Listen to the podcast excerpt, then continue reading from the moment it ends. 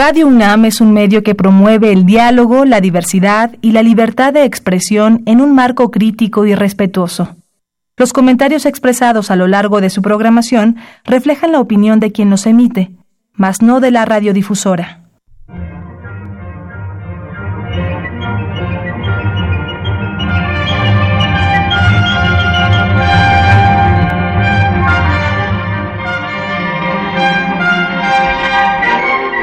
Temas de nuestra historia.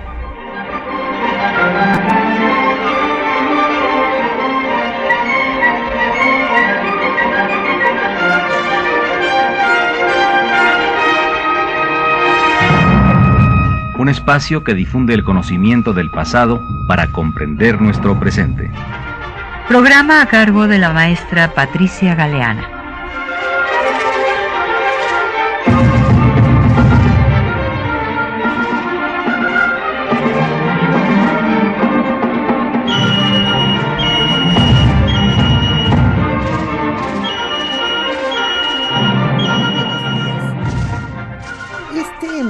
De agosto.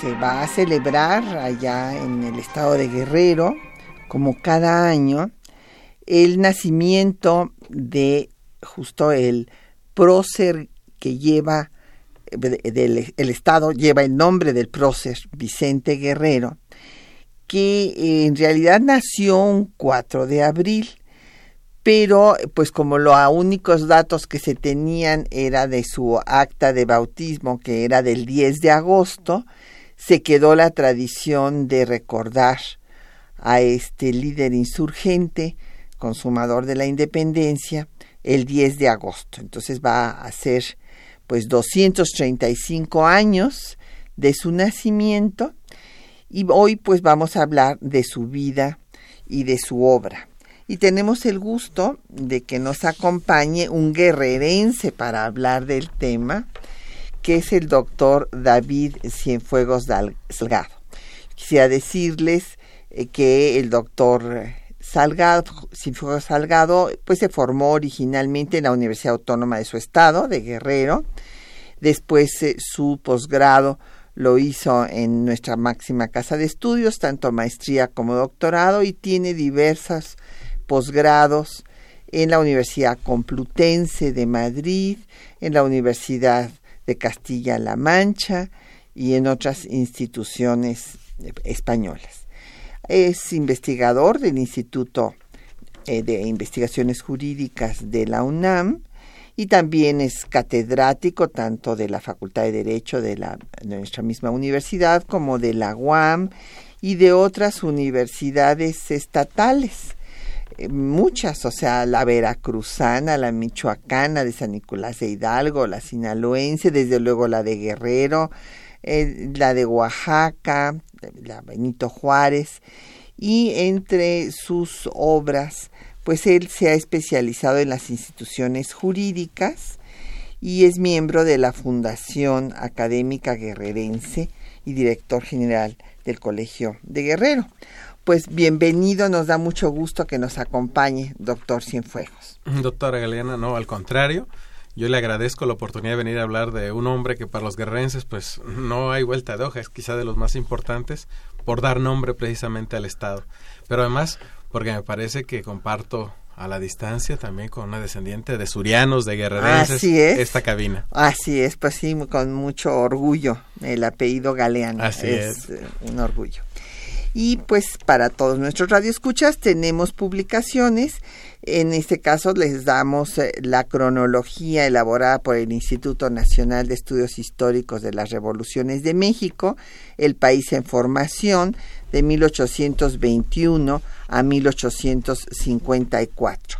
Llámenos, tiene a su disposición el 55 36 89 89 una alada sin costo 01800 505 2688, un correo de voz 5623 3281, el correo electrónico es temas de nuestra historia arroba yahoo.com.mx,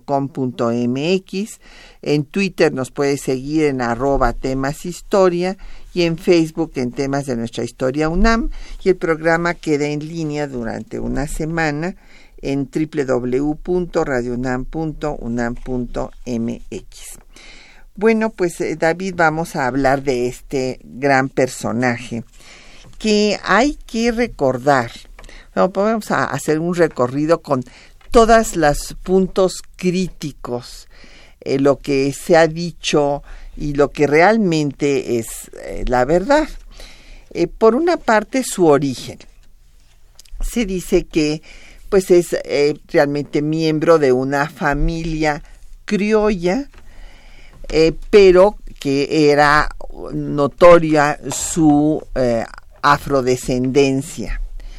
Y bueno, tan es así que por eso sus enemigos le decían el negro guerrero. Por otra parte, se ha discutido mucho que no sabía leer ni escribir. Y bueno, quiero decirles que esto era muy frecuente en aquel tiempo. No todo el mundo sabía leer y escribir. Es más, pues Hermenegildo Galeana, eh, precisamente por no ser un letrado, como se le llamaban, a los que sabían leer y escribir, no fue miembro del Congreso de la Náhuac, cosa que le dolió muchísimo a don Hermenegildo. Y este, en el caso de eh, Guerrero, pues eh, yo creo que la mayor parte de sus eh, biógrafos coinciden en que sí sabía las primeras, vamos, no, no era un hombre, no era un intelectual, no tenía ciertamente preparación pues mayor de las primeras letras y de pues los números para llevar las cuentas, porque su familia no era una familia modesta era una familia que tenía pues eh, este, se dedicaban a trasladar mercancía, eran arrieros y también producían armas, o sea que ya en esas condiciones estamos hablando de lo que equivaldría actualmente pues a una familia de clase media. Pues yo debo decir que efectivamente Guerrero tiene una historia oficial y una historia no oficial y me parece que en ocasiones parece contradictorio.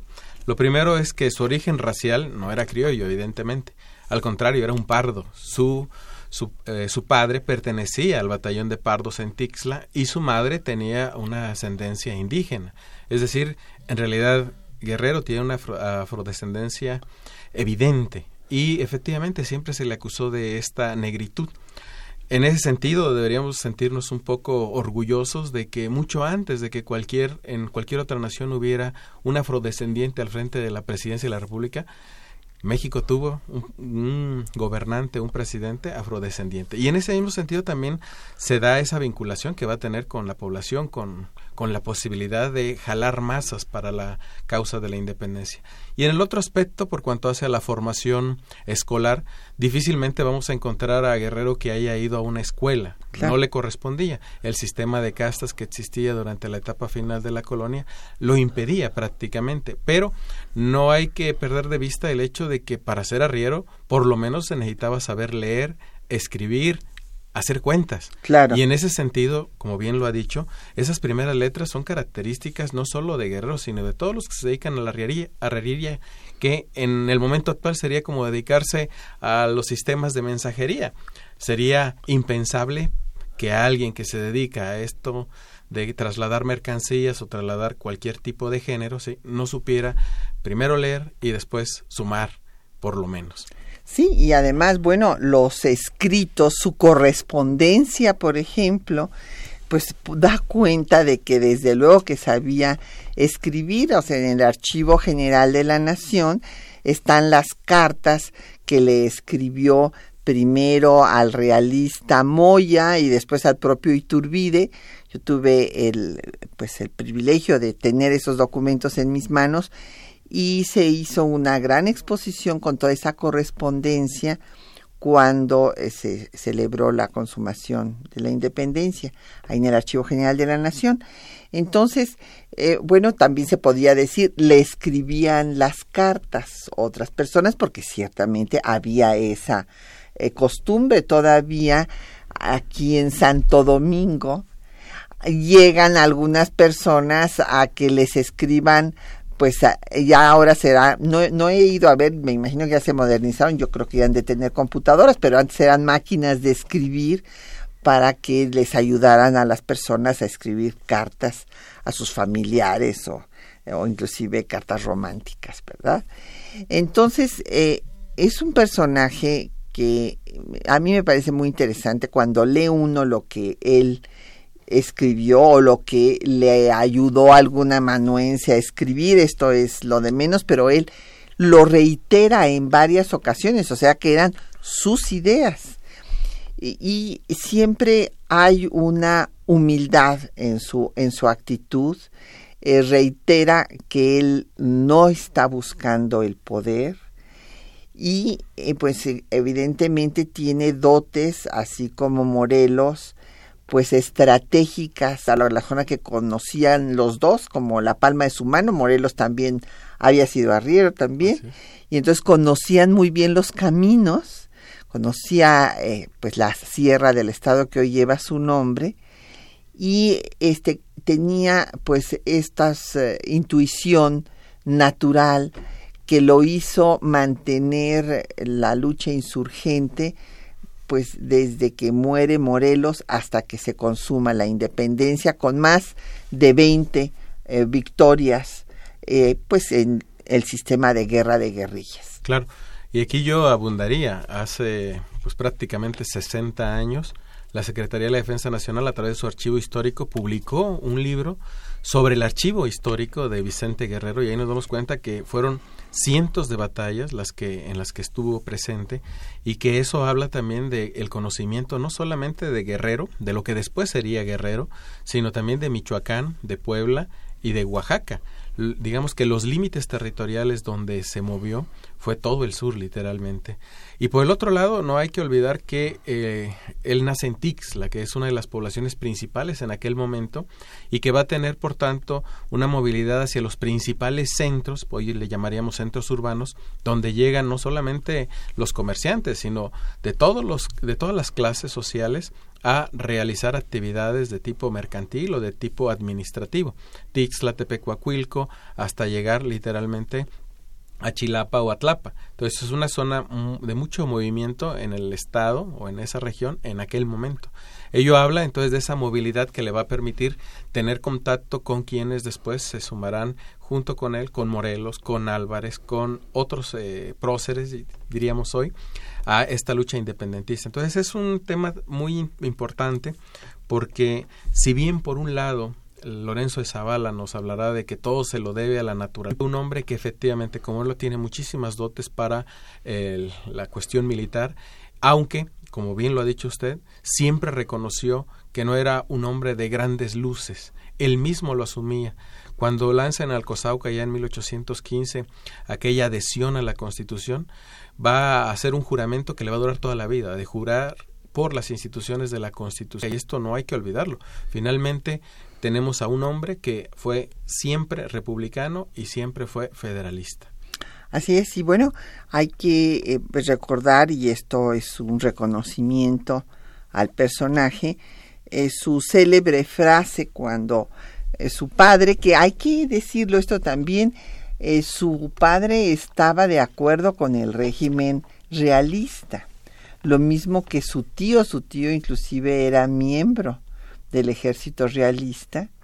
Y cuando eh, se le ofrece el indulto, porque pues hay el momento precisamente en que es ejecutado Morelos, decae la insurgencia porque pues se pierde la cabeza y además eh, pues a, Guerrero le toca escoltar al Congreso eh, hasta Tehuacán y bueno posteriormente el propio Congreso se disolverá pero en ese momento pues hay un proceso en el que el gobierno virreinal cree que ya acabó con la insurgencia y ofrece el indulto. Y entonces eh, pues el padre va a tratar de convencerlo de que acepte el indulto y de ahí viene pues esta frase que está inscrita en diversos eh, pues edificios de públicos de los poderes de la Unión, en la Suprema Corte de Justicia de la Nación, en congresos de los estados, de la patria es primero. Sí, claro, una frase que además ha generado mucha polémica acerca de si efectivamente se dijo. La o dijo o no la dijo. Claro. Y sí, el decreto del Congreso de la Unión señala que en la, en, ahora sí, que en la residencia o en el edificio de los tres poderes de la Unión debe colocarse, debía colocarse esa frase que hasta hoy permanece. Pero incluso más allá, el concepto mismo de patria, ¿no? que está presente en estos, vamos a llamarle, momentos iniciales del, del, México independiente, es muy paradigmática, porque el concepto de patria pudiera parecer no existe. Y la afirmación de que a Pedro Guerrero, cuando va a ofrecer el indulto por parte de las autoridades españolas, se le dice que no, que la patria es primero, debe ser matizada, dicen algunos eh, cronistas, no necesariamente historiadores, por algo parecido a que la frase que en realidad dijo primero tuve patria que padre. Esto es muy fuerte si lo vemos a la luz uh -huh. de una patria que se está formando, de una idea que se está formando y que tiene que ver también con algo muy relevante. En ocasiones re relacionamos más a la patria con el lugar de los padres y aquí realmente la idea de patria está, me parece, mucho más amplia, es mucho más compleja. Claro, es el lugar donde uno nació y, y que pues es como eh, la tierra, la tierra madre, ¿no? Y esto lo dice él en alguno de sus eh, documentos que él está obligado a defender la tierra en que nació. También, claro. también lo dice directamente. Pues vamos a hacer una pausa y vamos a escuchar un corrido sobre Vicente Guerrero con los hermanos Arismendi.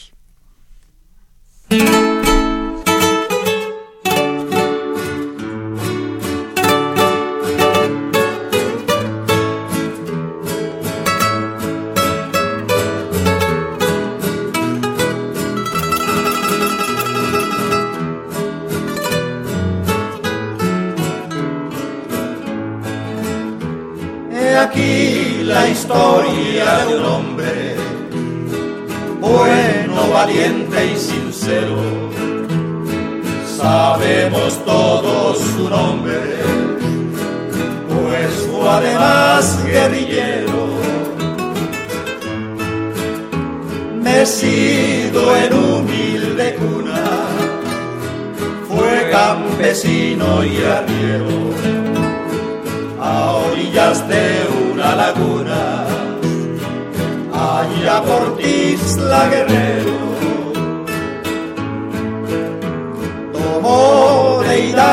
Su ideario y de Morelos su audacia, y fue revolucionario del pueblo y su democracia. Al lado de la insurgencia, como cualquier ciudadano, luchó por la independencia como el mejor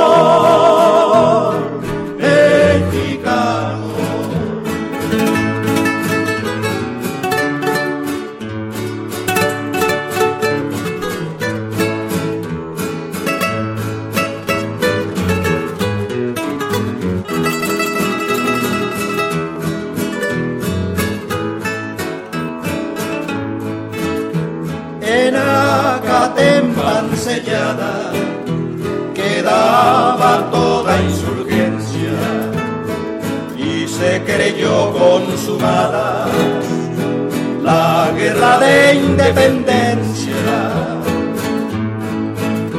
Fue azote de los realistas y de los conquistadores, luchó contra iturbidistas que fueron otros traidores. Tomaron preso a su padre, le indultó allá por la Sierra Madre, lo que él tomó como insulto.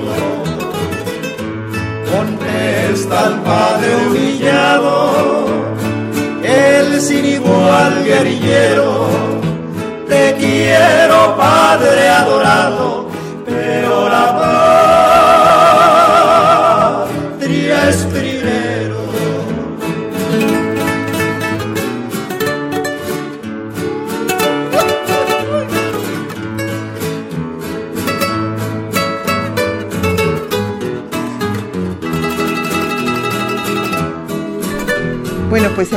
ustedes uno de los muchos corridos que hay a Vicente Guerrero, déjenme decirles, no es el único. Y pues nos han llegado ya varias preguntas, comentarios. Don Efren Martínez de la Gustavo Madero dice que por qué contrasta Guerrero con Galeana. No entiendo muy bien la pregunta. O sea, eh, Vicente Guerrero se incorpora a la lucha insurgente justamente bajo las órdenes directas de Hermenegildo Galeana. Y bueno, no, este, no es que no hay, no hay un contraste entre ellos, al contrario, había una gran afinidad.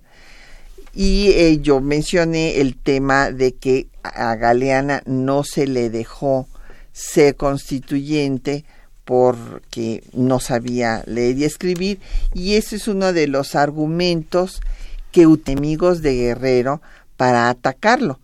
Desde luego, esto se, se va, va, a llegar a su máxima expresión cuando Guerrero ocupe la presidencia de la República.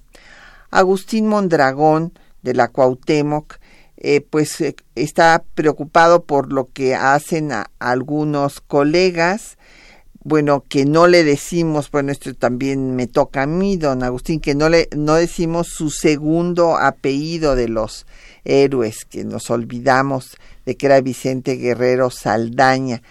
Y, y bueno, sí, en efecto, suceden este, estas tal vez todos lo hacemos. Yo también hablo de Patricia Galeana y soy Patricia Galeana Herrera y, y no utilizo el apellido de, de mi madre, pues simplemente por simplificar las cosas, pero tiene usted muchísima razón. Y no solo eso, doctora. Aquí para el auditorio es Vicente Ramón Guerrero Saldaña, Sí. que en estos momentos algunos historiadores también en el estado de Guerrero han llegado a otra conclusión, que puede ser que en realidad sea Vicente Román atendiendo a el santoral que le correspondía de acuerdo a las fechas, la de Vicente Román y no Ramón, como también se le reconoce Vicente Ramón Guerrero Saldaña. Así es. Y bueno, pues también nos menciona don Agustín que eh, pues eh, hay muchos eh, historiadores que exaltan a Agustín de Iturbide por encima de Vicente Guerrero. Y bueno, pues aquí, don Agustín, tengo, pues coincido con su punto de vista, esto no es justo dejar de reconocer la labor que hizo Guerrero, no solo porque mantuvo eh, viva la lucha insurgente, desde que ultiman a Morelos hasta que se consuma la independencia, sino porque la iniciativa de buscar que los propios miembros del ejército realista se pasaran a la causa de la independencia fue iniciativa de Guerrero, no fue iniciativa de Iturbide y tenemos todas la, las cartas que intercambia también con los comandantes de la zona de Tierra Caliente desde antes de que mandaran a Iturbide con la conspiración de la profesa para que no se estableciera la constitución española de Cádiz en el país. O sea, es una contrarrevolución la que representó originalmente Iturbide y no fue iniciativa de él esta alianza, sino fue iniciativa de Guerrero. No, y sobre todo mencionabas hace un momento el tema del comandante militar Carlos Moya, que rechaza la sugerencia de Guerrero de ponerse al frente de estas fuerzas independentistas, que también está muy a tono con lo que está pasando en la península, exactamente con Fernando VII, y las revueltas que va a enfrentar precisamente durante lo que ellos llaman el trienio liberal. Entonces es algo muy importante porque en nuestra historia vemos una una actitud generosa, desprendida en el sentido de no me importa quién se pone al frente de este movimiento, lo que quiero es la independencia.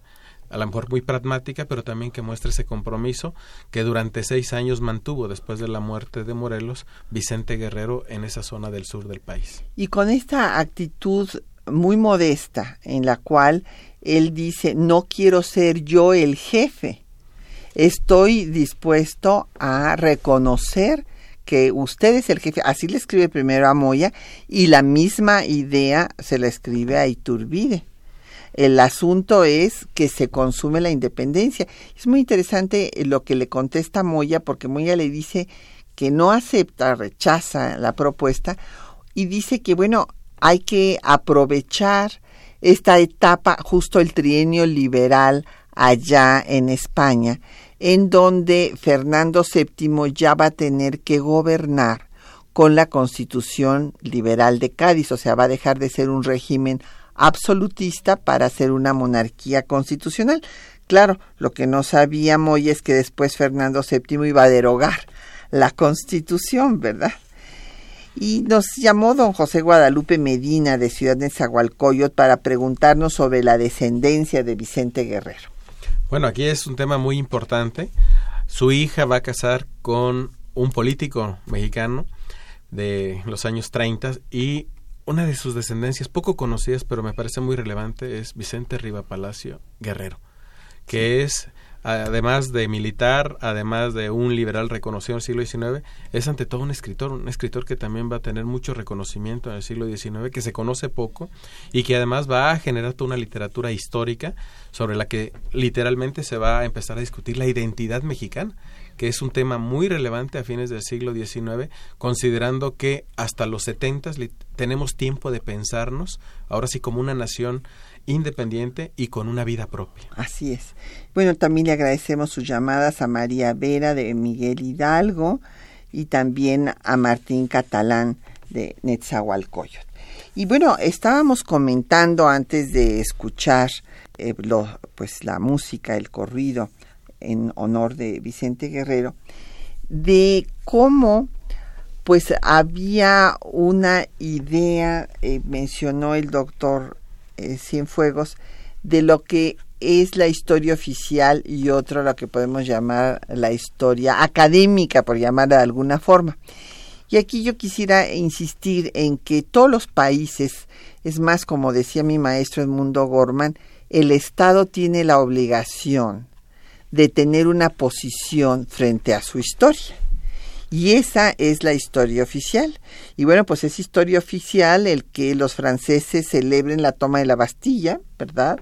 El 14 de julio y que Estados Unidos celebre su independencia. El, el calendario cívico ciertamente es la historia oficial. Y esto lo digo porque hubo a partir eh, de la llegada del PAN al poder y esta idea de deconstruir la historia priista se olvidó que pues a Hidalgo no lo inventó el PRI, ni tampoco a Juárez, ni en fin, entonces se llegó a una tergiversación de la historia con esta idea de Luis González y González de que había que acabar con la historia de bronce y bajar a los héroes del pedestal, que bueno, eh, don Luis González, que era de ideas muy conservadoras, por cierto, lo que quería sí es que se mostraran no solo las virtudes, sino también los defectos de todos los personajes. Es la intencionalidad política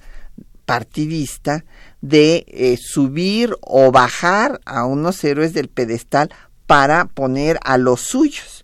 Y bueno, pues siempre pongo el ejemplo que la gente luego cuando hay una conferencia se ríe porque cree que es una broma y es un hecho histórico de cómo en, Nuevo León en Bustamante, Nuevo León, bajaron a Juárez del pedestal y subieron, pusieron una escultura del arcángel San Gabriel.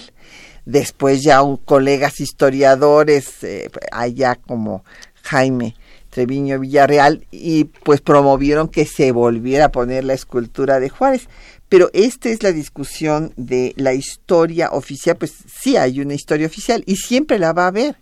Y esto no quiere decir que sea falsa eso es otra cosa, porque bueno, eh, que se celebre la toma de la Bastilla el 14 de julio, pues es que sí se dio el 14 de julio la toma de la Bastilla, entonces, pues sí, es parte de la historia oficial, pero eso no significa que sea una historia falsa. Otra cosa es la tergiversación que se hace de la historia con fines políticos. Claro, y aquí hay que recordar, y lo decía hace un momento, que es precisamente a fines del siglo XIX cuando empezamos a pensarnos, también que generamos nuestra primera visión de nuestra historia, ya no la historia de otros, sino nuestra propia historia, y es el momento en el que se construye lo que va a ser conocido como una historia oficial, una historia que nos da identidad, porque la función de la historia oficial es generar una identidad. Al final lo que estamos viendo es la construcción de una visión nacionalista y eso es lo rico de la historia oficial, que nos unifica, que nos hace homogéneos para que todos tengamos una especie de pasado común. La historia académica, que va al detalle, que en ocasiones busca las causas más importantes, va más allá de la historia oficial, pero la historia oficial cumple con una función. Y aquí yo diría, respecto de, las filias y de las fobias, cuando hablamos de los gobernantes, yo pondría un ejemplo, y el ejemplo es Guerrero, precisamente. El ejemplo del grito de la independencia, o el grito de la que celebramos el grito de independencia cuando el presidente de la República toca la campana y grita los nombres de los personajes que nos dieron patria. Bueno, no hay que olvidar que Guerrero estuvo 30 años ausente de este rito, vamos a llamar republicano, que es precisamente el grito de independencia. Desde 1982 con Miguel de la Madrid no vamos a escuchar ya el Viva Guerrero en Palacio Nacional. Lo vamos a escuchar nuevamente 30 años después con Enrique Peña Nieto habla de las filias, de las fobias. ¿Por qué? Pues quizá porque encontramos que es un mexiquense, Enrique Peña Nieto, quien eh, de alguna manera retoma esta figura de Vicente Guerrero para ponerla en el grito que se celebra cada 15, 16 de septiembre. Entonces, ahí vemos las filias y las fobias también de esta historia. Claro. Y bueno, pues vamos a escuchar el texto que les hemos seleccionado para esta mañana, que es la relación que hace José María Bocanegra de la traición que sufre Vicente Guerrero, planeada por el secretario de Guerra, Facio, y eh, pues que acaba con su vida. Y hay que decir que José María Bocanegra pues fue un personaje muy cercano a Guerrero.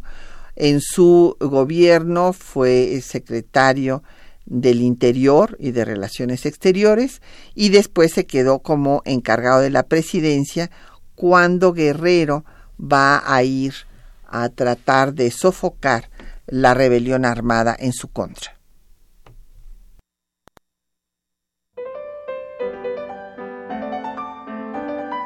El 4 de febrero de 1830 concluyó formalmente el gobierno de Vicente Guerrero, después de que el Congreso declaró su imposibilidad para gobernar.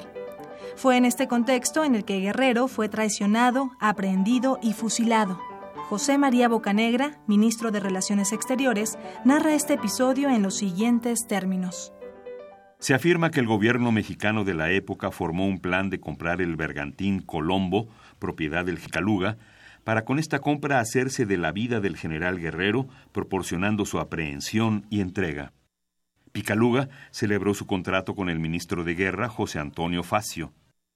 En el mes de enero de 1831, reunidos ya en Acapulco, el general Guerrero y Picaluga, este dio un verdadero ósculo de traición a Guerrero, haciéndole un amistoso convite este pérfido genovés para que pasase a bordo de su bergantín Colombo, donde quería manifestarle su aprecio y gratitud por los favores que le había dispensado mientras residió en la bahía del puerto de Acapulco.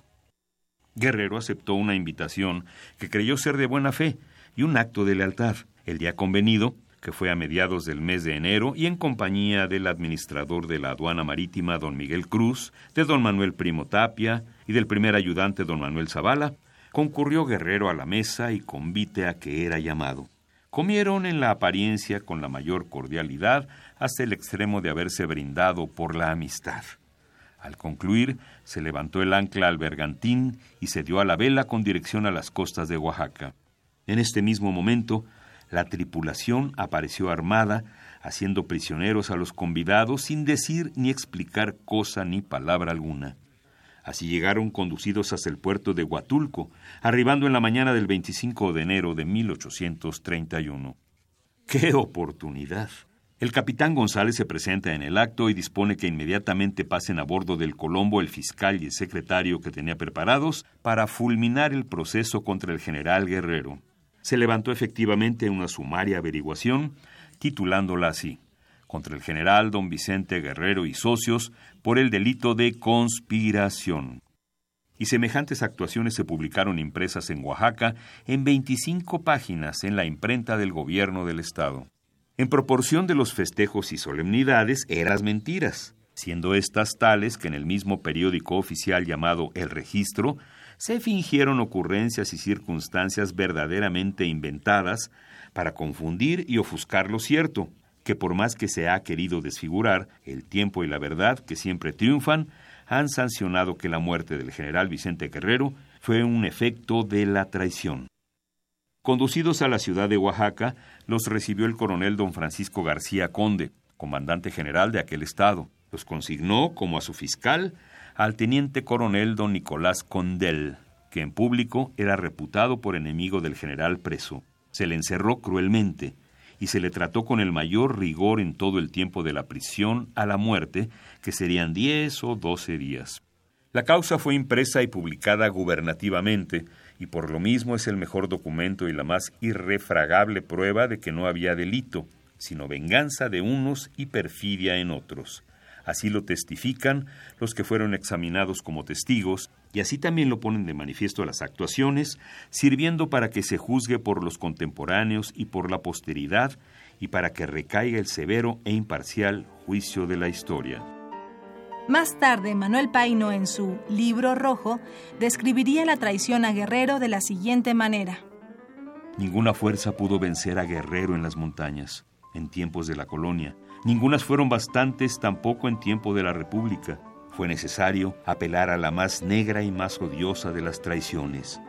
La historia de México tiene algunas páginas oscuras. Esta es negra, y ni los años ni el polvo del olvido serán bastantes para borrarla.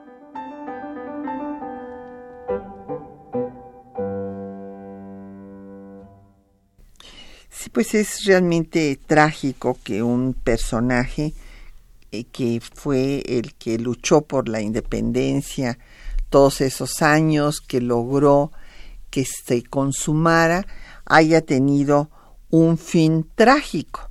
Y bueno, pues ahorita vamos a hablar de los porqués de ese movimiento, en el que, bueno, dicho muy sintéticamente, eh, las eh, clases altas, fundamentalmente de ideología conservadora, y centralista siempre vieron con malos ojos a Guerrero, precisamente por su origen afrodescendiente.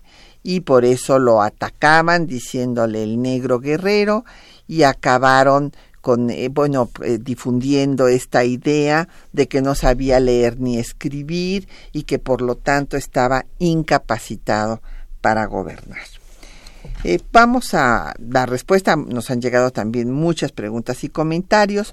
Doña Josefina Cruz de Lucan nos dice que si fue cierto el abrazo de Acatempan. No, doña Josefina, no fue cierto. En primer lugar, Guerrero no fue a Acatempan. Y en segundo lugar, déjeme decirle que yo no creo que Iturbide hubiera abrazado nunca a un afrodescendiente, porque pues Iturbide era un tipo elitista, que este, esto del abrazo es algo pues eh, totalmente imaginario, en donde eh, Guerrero aceptó la, la amnistía con Iturbide fue en la hacienda de Mazatlán. Y no sé si un comentario al respecto. Pero ahí habría que también agregar que la idea de este abrazo era necesario en un momento donde lo que queríamos era transmitir la idea de unión. El abrazo es eso, la unión de todos los grupos, de todas las castas.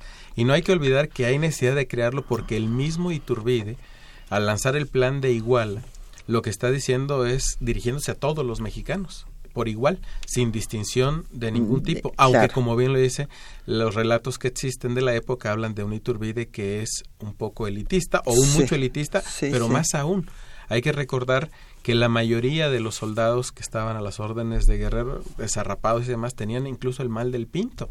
Y que era en aquel tiempo considerado como una enfermedad contagiosa es por eso también estoy seguro no lo hubiera abrazado. Pero me parece que el simbolismo está ahí presente. Y eso habla también de cómo hemos construido la historia por otro tema que platicamos hace un momento. Sí, que es la patria es primero. Exacto, que la patria es primero, es todo un símbolo, aunque no tenemos la constancia de que efectivamente esas hayan sido las palabras.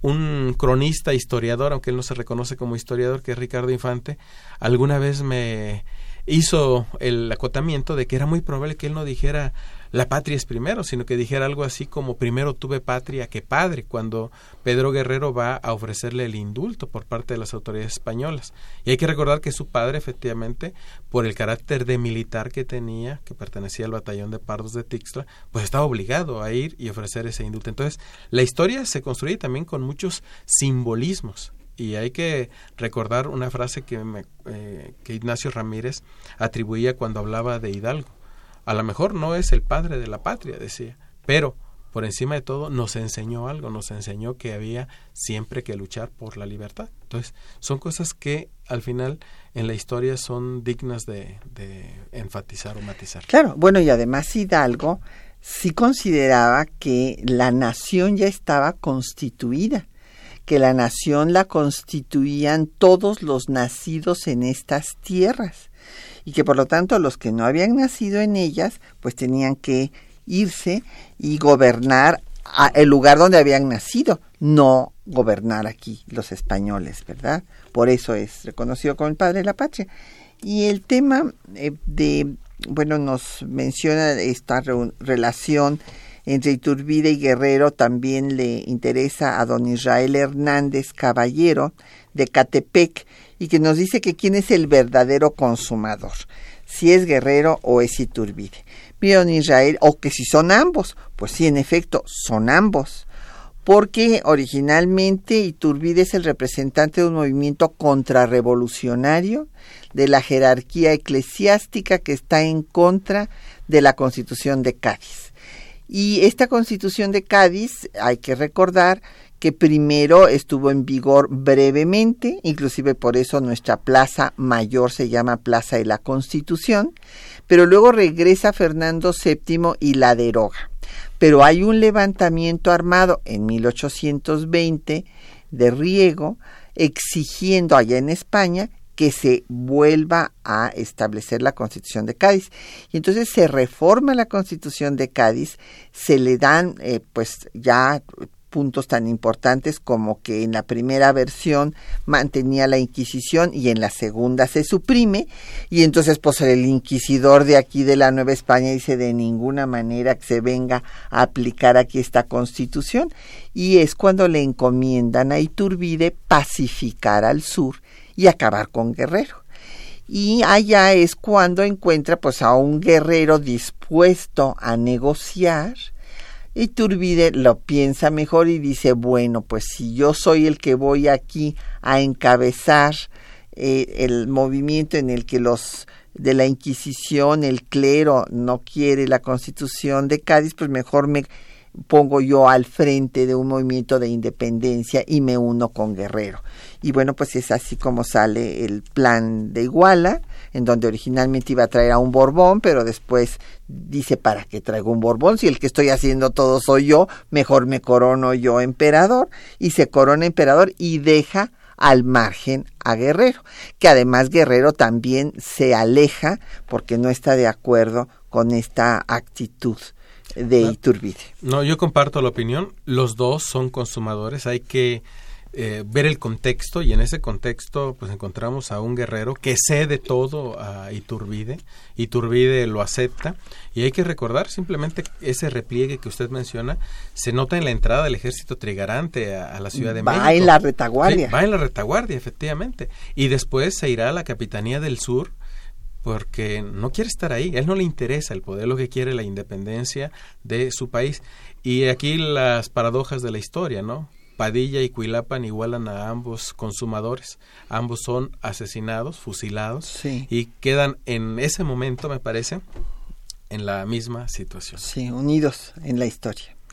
Don David Casas Romero de la Venustiano Carranza nos pregunta que qué, cuál fue la actitud de Guerrero ante la proclamación de Iturbide como Agustín I, bueno, pues fue una reacción, como acaba de decir el doctor Cienfuegos, de alejarse porque no estaba de acuerdo. Él era republicano y federalista. Y bueno, pues se va al sur y después eh, ya será Victoria el que lo invite a que tenga, a que le ayude porque había una bola de movimientos. Es evidente que aun cuando entren eh, pues ya el ejército trigarante a la Ciudad de México, venga un efímero imperio, después triunfe la República. En el gobierno de Victoria siguió habiendo movimientos armados. Claro, y no hay que olvidar que ese primer periodo presidencial, el de Guadalupe Victoria, se consuma a pesar de que efectivamente hay varios levantamientos, sazonadas, motines de todo tipo, es un periodo en nuestra historia fascinante en el sentido de que un país que se acaba de construir, ¿sí? construir y tiene un primer constituyente que no llega a ningún a ninguna a conseguir ninguna constitución, pero que al final del día pues veremos que en los siguientes meses, años, pues va a haber más movimientos en contra de esa visión monárquica y el plan de Casamata, pues ahora sí que elimina cualquier posibilidad de que la monarquía se pueda instaurar y vamos a ir a un segundo constituyente que es el que va a definir el carácter republicano, federal, democrático de este país. Y bueno, ahora que regresemos eh, del corte musical, veremos cómo es que llega Guerrero a la presidencia y cómo pues las eh, fuerzas eh, de la reacción lo sacan de esa presidencia. Y vamos a escuchar pues una pieza fúnebre que se toca allá en Guerrero con el conjunto Ajuchitlán.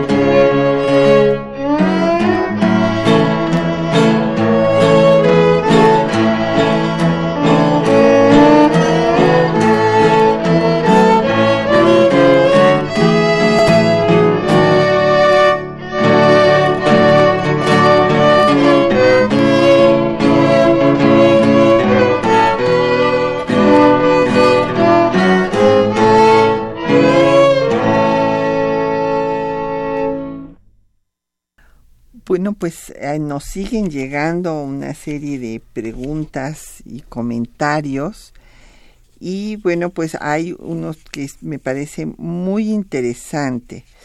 Eh, por ejemplo, eh, don Benito Díaz de Satélite nos manda a saludar, muchísimas gracias, y pregunta si era obligatorio o voluntario que en los documentos firmados por los no criollos especificara que se trataba de un pardo como sinónimo de mestizo.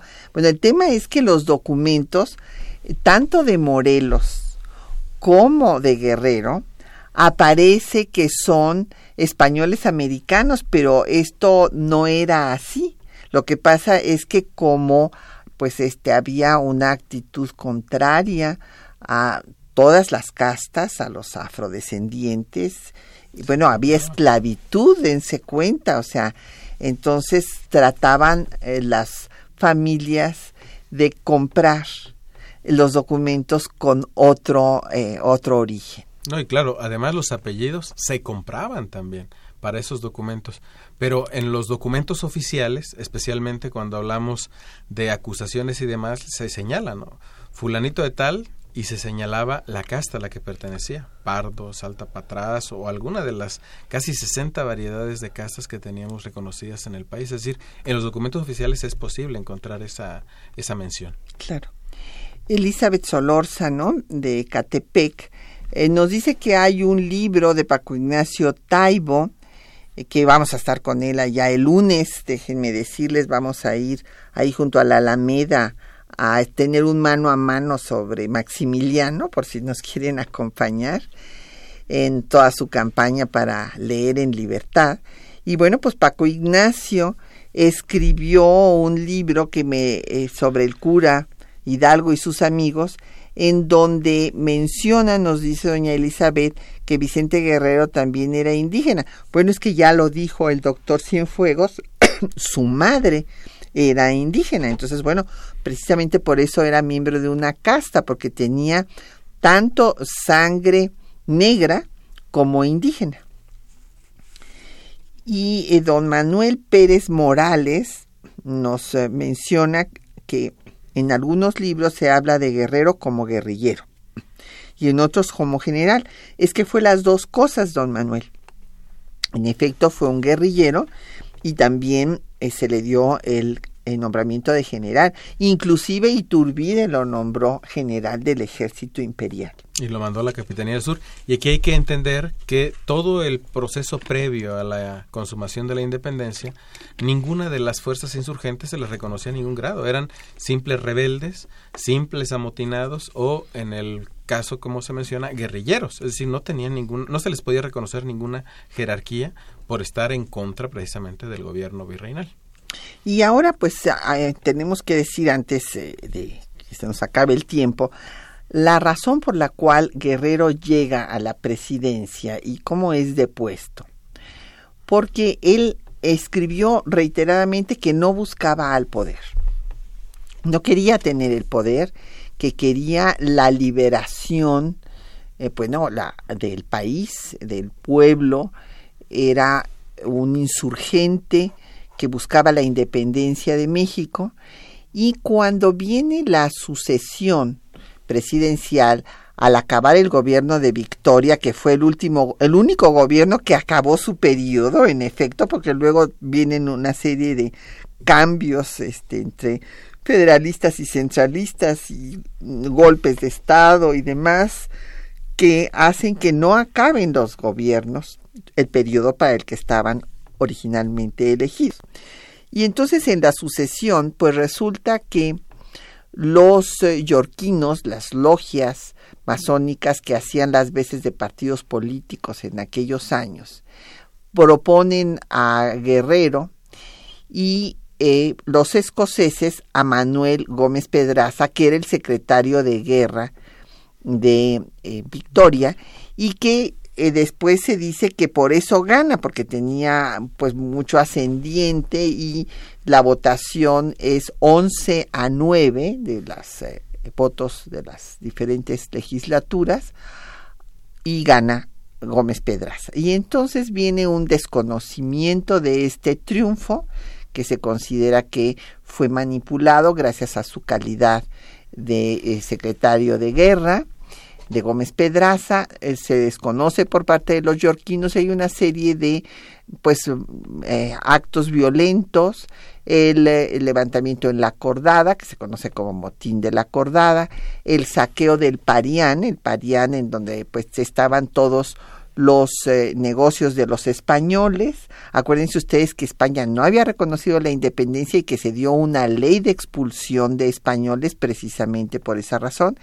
Y lamentablemente primero se iban con todo su dinero, ya después en otra ley posterior ya se dijo que no podían irse con el capital. Pero entonces en este ambiente es como llega Guerrero al poder porque finalmente el Congreso pues declara insubsistente el gobierno de Gómez Pedraza, Gómez Pedraza se va y llega eh, al gobierno Guerrero, pero ya con una gran campaña en su contra de desprestigio y en su gobierno pues le va a tocar que se enfrente el intento de reconquista española que, va a, eh, pues lograr la victoria Santana, por eso se llamará el héroe de Tampico, pero en realidad el de la estrategia fue Terán, que se suicidó y por eso quien capitalizó ese triunfo fue Santana. Y en este gobierno va a hacer unas acciones muy importantes, Guerrero, no solamente para reiterar la abolición de la esclavitud, porque todos em, los dueños de esclavos todavía seguían con ellos, muchos de no los habían liberado, sino también eh, en Haití manda una misión diplomática para luchar por la abolición de la esclavitud también en las islas del Caribe. Y Cuba, por supuesto, está dispuesto a la, a la, independencia de Cuba. Ah, sí, claro. Es muy interesante el periodo de, de Vicente Guerrero, muy breve, pero además yo siempre pongo muchos simbolismos y muchas paradojas de la historia, porque será el héroe que llegando a ser presidente es declarado como no apto para gobernar, Sí. terminará fusilado y será además el único presidente de la República que tiene un Estado al que le da nombre. En esas paradojas también tenemos que ver que lo que nosotros vamos a entender como liberalismo literalmente surge con Vicente Guerrero. Y esto lo, lo llamo a cuentas por un hecho que la mayoría desconocemos. Durante este periodo se crea el Instituto Federal Mexicano, es decir, un Instituto Federal Nacional que tiene como finalidad dar a conocer las bondades, las ventajas del federalismo en nuestro país. Y sabemos que con el paso del tiempo el liberalismo y el federalismo terminarán yendo de la mano. Entonces, esta- esto es relevante. Adicionalmente, consciente de esta visión a favor de la libertad, reitera lo que se ha estado viniendo eh, o diciendo desde 1810, la abolición de la esclavitud. Y no solo eso, liberaliza, por ejemplo, la venta del tabaco, que es muy importante para que las castas, las clases puedan realmente beneficiarse de la venta de todos estos productos que antes estaban de alguna manera controlados o monopolizados por las autoridades, los famosos estancos. Entonces me parece que es muy relevante porque independientemente de que haya sonadas, está el tema de la reconquista por parte de España, tenemos una sociedad que con yorquinos y escoceses y otros grupos, ¿sí? lo que ve, ve o lo que está sucediendo es una serie de eh, desequilibrios en lo que sería el gobierno y a pesar de ello sale adelante. ¿Cómo lo logra? Bueno, pues con el apoyo de todos los liberales, con todas estas logias yorquinas y yo llamaría aquí también la atención, ahí van a hacer aparición pública, por decirlo de alguna manera, pues personajes de la talla de Benito Juárez. Es el momento en el que en el apoyo a, a Guerrero se va a vamos a poner entre comillas se va a levantar Benito Juárez para defender En Oaxaca. en Oaxaca Es de las pocas regiones que desconoce después a Bustamante y dice que el único presidente es Guerrero. y la paradoja es que va a ser fusilado a un lado de la ciudad de Oaxaca en Cuilapa Sí. no es muy interesante de verdad para creo que para todo el país conocer que este periodo tan breve es de alguna manera el que define un antes y después en, ter- en te- en el tema ideológico al país Así es. Y bueno, pues hay que recordar que los ataques eran por una parte que era pues no tenía la preparación, que él mismo había dicho originalmente que no se sentía preparado para ser presidente. Pero bueno, eh, pues aceptó y los todos los yorquinos insistieron en que lo fuera y se decía que estaba manejado por Lorenzo de Zavala, que se ganó muchas enemistades porque era el secretario de Hacienda y pues no había recursos, no había recursos para nada. Y entonces empezó a centralizar recursos, a quitárselos, a pedírselos a los estados, a pedir préstamos forzosos a la iglesia y a los comerciantes y entonces claro pues esto era terriblemente impopular y por otra parte el grupo de los yorquinos tenía el apoyo de Joel Robert Poinsett que era el embajador de Estados Unidos y entonces este era otro ataque que le hacían a Guerrero que estaba eh, manipulado también por los Estados Unidos y que iba a ceder al expansionismo de ese país. Lo cual, no, curiosamente, es parte de este tipo de argumentos el que sostiene la decisión del Congreso, porque no tenía una facultad es, eh, expresa para realizar lo que hizo. Hay que recordar que en el caso del nombramiento del presidente de la República, la Constitución del 24 señalaba que era literalmente una facultad de las legislaturas de los estados, quienes nombraban al menos a dos eh, candidatos y enviaban esa decisión al Congreso General para que éste hiciera el conteo y la declaratoria. Entonces no le correspondía al Congreso General el nombramiento de este nuevo presidente De ni, Bustamante. la- así, ni la decisión que tomó de declarar no apto para gobernar o incapaz para gobernar a Guerrero, siendo que Guerrero cayó literalmente en una trampa al solicitar permiso para ir a combatir a su vicepresidente. Sí, el vicepresidente eh, Anastasio Bustamante se levantó en armas, Guerrero pidió permiso para ir a combatir y ya nunca regresó porque pues acá primero declararon que estaba incapacitado para gobernar, querían decir que moralmente, luego en el Senado dijeron que pues que no, que no moralmente, que estaba enfermo eh, por tantos años de guerra, total que en realidad Bustamante quedó encargado de la presidencia como vicepresidente y el que era presidente era Guerrero hasta que lo ejecutan inclusive. Claro. Seguía siendo el presidente eh, de acuerdo a la Constitución y el tema pues es que se le acusó de levantarse en contra de las fuerzas del Estado. Básicamente, entre otros cargos, fueron siete cargos los que le hicieron y pues en efecto lo ejecutan el 14 de febrero que es día de luto nacional, cuando tenía 49 años. Joven, pero además eh, las paradojas ¿no? de la justicia, en el caso mexicano, se fusila al que era literalmente, legalmente, presidente de la República y por el otro lado la justicia, vamos a llamarle internacional, externa, el almirantazgo de Génova, va a condenar en ausencia a Francisco Picaluga, lo cual habla de esas, eh, vamos a, paradojas históricas, porque aquí en México Facio aunque es encontrado culpable y demás, no recibe eh, todo el grupo, toda la parte de los autores intelectuales, un castigo real. Sí, pues ya se nos acabó el tiempo.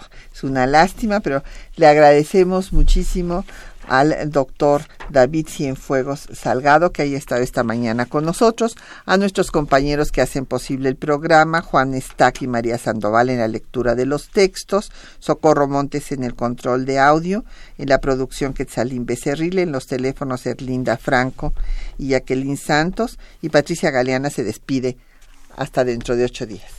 ¿Y puedo dar un último comentario? Sí. Es una frase que a los guerrerenses nos identifica y es la canción Viva Guerrero que termina de esta manera.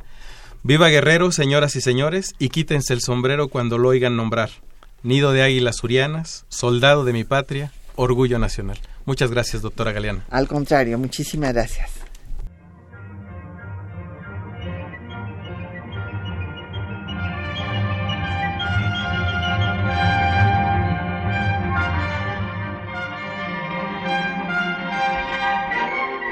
Temas de nuestra historia.